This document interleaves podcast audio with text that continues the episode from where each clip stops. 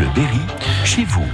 Et toute cette semaine, Manuel Bonnefond est dans le village de Ly que l'on finit de visiter aujourd'hui en votre compagnie, bien évidemment. Bonjour Manuel. Bonjour à tous et, et bonjour à, à, Pierre Riotet. Bonjour Pierre. Oui, bonjour Emmanuel. Merci de nous accueillir à nouveau ici dans votre village à Ly. Vous êtes la mémoire locale. Euh, on parlait de cette église, église marquante.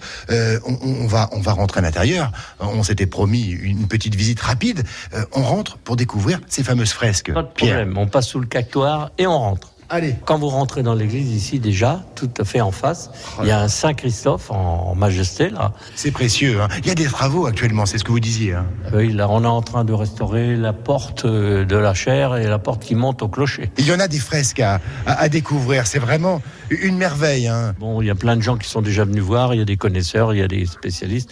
Tout le monde dit que c'est c'est de très grande qualité quoi. Chaque fois qu'on peut, ben, on la fait visiter et elle est ouverte en permanence. On ne peut pas ne pas évoquer la croix, la croix de lit.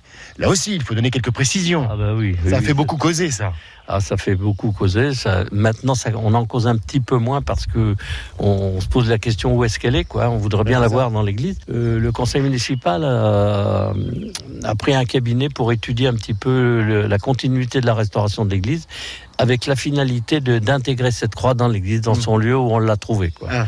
C'est une croix médiévale chanlevée en émaux de Limoges, début 13e. De, elle a été datée de 1215-1225. Hein. Ça a été assez précis par la spécialiste des émaux de Cluny, de Paris. Elle est toute entière. Elle a été restaurée. C'est une croix d'hôtel, donc elle n'est pas mmh. très très grande, mais elle est magnifique. On passe devant la fresque ah, qui a été dessinée, ça va faire bientôt dix ans, quand on a inauguré la rue Benjamin Rabier, par, euh, par une, une habitante de Ly qui est, qui est née ici. Elle représente, on peut considérer qu'il y a Ly au fond avec, mmh. son, avec son clocher et tous les animaux qui sont en réconciliation. Les fameuses reproductions de Benjamin Rabier. Voilà. Et à partir de là, eh bien voilà, on, on, se retrouve face au château. Oui, tout à fait. On vient d'emprunter l'impasse du moulin euh, Pierre Riotet, et là il y a un moulin en fonctionnement euh, magnifique.